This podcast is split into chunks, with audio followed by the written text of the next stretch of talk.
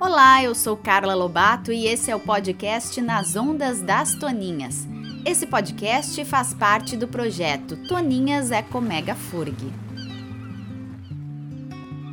Nesse podcast vamos navegar pelos tempos do trabalho no mar no Sudeste e Sul do Brasil.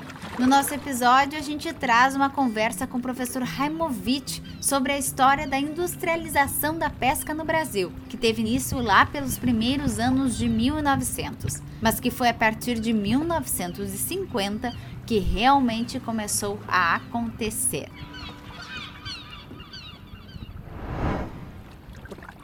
Professor Raimundo, nós estamos tentando entender como que aconteceu a industrialização da pesca aqui no Brasil. O governo Vargas decide industrializar a pesca, iniciar um processo de industrialização. Para isso, era necessário pessoal com conhecimentos em pesca e embarcações.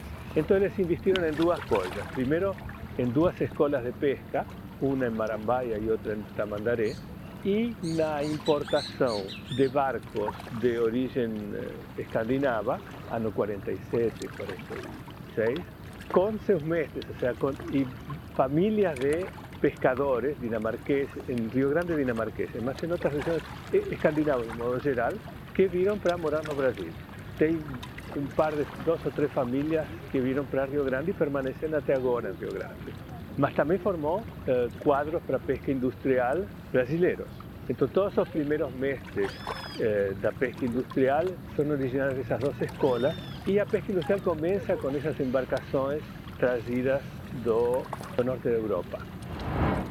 Professor, e existe alguma dessas embarcações em algum lugar, em algum museu, por exemplo? Algunas embarcaciones ainda están en uso. O barco María, aquí que da Torcuato, era un arrasteiro que vino en 47, pescó de arrastre mucho tiempo, ahora pesca, no sé si una, se convirtió en un pequeño atunero. Mas son barcos de madera muy bien construidos para enfrentar los mares pesados do Atlântico Norte. Além de trazer mestres e barcos de países como Noruega e outros países da Escandinávia, também teve mestres vindos de outros países? O desenvolvimento da pesca em, com mestres de Rio Grande se desenvolveu com arrasteiros simples, ou seja, um barco que arrasta uma rede. Não eram barcos não muito menores do que da pesca industrial eram 20 metros, 22. Agora tem barcos 26, 24, mas é basicamente o mesmo tipo de frota. Em paralelo, um pouquinho depois, eh, tem um acordo com o para importação de uma série de barcos a vinda de famílias de pescadores japoneses para São Paulo. Isso começa nos anos 50, 49, 50. Isso todo foi de alguma forma estimulado por um, uma série de projetos da FAO para desenvolvimento de pesca industrial em países em desenvolvimento. Isso aconteceu no mundo todo. Professor Removic, e os barcos que pescavam com redes de malha, a curvina e a pescadinha, eles iam até as águas da Argentina e do Uruguai? Então, as parelhas, sea, de paredes, dos, dos barcos grandes con una única red, cada uno puyando de un lado. Comenzó con sede en San Pablo, más o menos mm, del inicio de los años 50, y esos barcos acompañaban los locales donde tenía abundancia de cardumes, un poco en la, costa del sudeste, más la costa sur era más atractiva. Entonces los barcos venían para aquí para pescar el corvini, pescadilla en los meses de verano, de primavera y verano, y pescaban en inverno un poquito más para cima.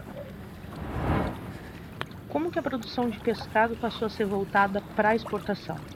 Eh, como a jurisdição eh, nacional o mar territorial era de 12 millas y no existían las zonas económicas exclusivas, durante parte do ano, a frota tanto de Rio Grande do Sul como a de Santa Catarina se deslocaba para aguas de Uruguay y Argentina, donde pescaba corvina y pescadilla, pescadinha y pescada, eh, o merluza, até merluza. Tinha barcos que iam de Rio Grande até perto das Malvinas para pescar merluza. Mas isso nos anos 70 depois. sobre a implantação industrial do setor pesqueiro, de onde veio o recurso, de onde veio esse dinheiro para montar a estrutura das fábricas de peixe aqui? Teve uma lei de incentivo ao desenvolvimento da pesca, um subsídio, uma, uma quantidade de subsídios muito grandes para o desenvolvimento da pesca, que uh,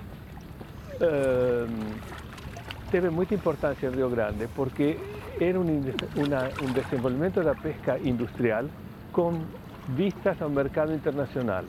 Então, Rio Grande tem uma tradição de pesca artesanal na Lagoa dos Patos limitada, eh, en contraste con Santa Catarina, que tiene una enorme historia de pesca artesanal, pelo propio perfil da costa, no tanto pela riqueza das águas, mas o fato de ter uma costa rochosa recortada facilita, e uma tradição portuguesa, facilita a formação de pequenas comunidades de pescadores artesanais. Rio Grande do Sul nos, nos oferece essa facilidade. É uma costa totalmente recta de, eh, de praias e onde tem poucos portos naturais. Entonces, solo hay comunidades de pescadores artesanales en Río Grande do Sul, alguna cosa en Imbé, alguna cosa en el norte del estado. Mas no, no es fácil se establecer para eh, pesca artesanal. Por otro lado, Santa Catarina está más perto de los mercados consumidores. Eso también favoreció el desenvolvimiento de la pesca artesanal lá y no ni tanto aquí en el extremo sur.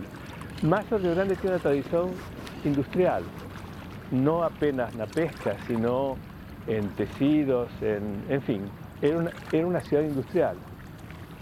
Y entonces, eso sería pesca industrial prácticamente en la región sudeste-sur.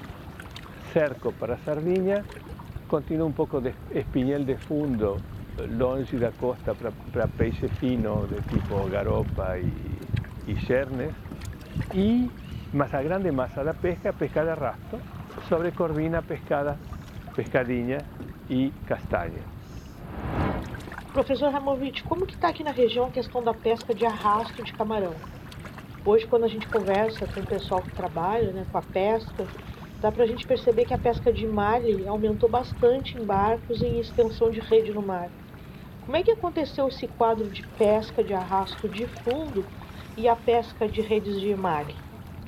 Então, essa, pescaria, essa pesca de arrastro duplo se desenvolvió de dos formas. Una costera para los camarones eh, Barbarrusa y Santana o Vermelho y también eh, una plataforma primero visando linguados y visando peixe ancho, Rápidamente el caso fue depletado, entonces concentró en linguados, eh, no que pesca más cabriña que linguados, más o linguados tienen mucho más valor, más la pesca era dirigida, que también decreció rápidamente en los años 90 y ahora poco importante. Más de camarón siempre persistió con artemisia, o sea, camarón eh, barbarrusa y camarón vermelho, porque son especies de vida corta que se recuperan más rápido, más sustentan no son tan vulnerables a sobreexploración. Esa pesca es muy costera, con redes de fundo, eh, más de toda esta idea de Santa Catarina. Pocos barcos son locais. Como que a produção de pescado passou a ser voltada para a exportação? Por volta do, mm, dos anos, do fim dos anos 80, eh, a quantidade de pescado mm, o custo da pesca de malha se torna más competitivo que a pesca de arrastro de parella. ¿Por qué? Porque no tiene que estar arrastrando un barco y consumiendo petróleo. Eh, son largar a red de y todos los costos son menores. A cualidad del pescado es menor, más los costos son menores y para las densidades de peixe que ya se han comenzado a declinar en los años 70, se torna más económicamente más viable. Entonces inverte, a partir de los años 90 hay más pesca de malla que de arrastro. Continúa teniendo pesca de arrastro, de parella, de simple prácticamente no, mas es mucho más importante el malle que o arrastro. Entonces, ese es el cuadro actual.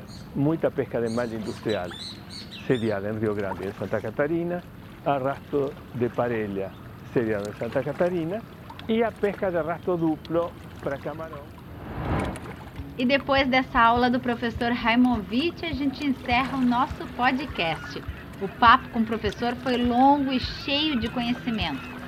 Quer assistir na íntegra? É só entrar lá no canal do YouTube Ecomega. E continue acompanhando a gente nos próximos papos sobre pesca e conservação da biodiversidade no Nas Ondas das Toninhas.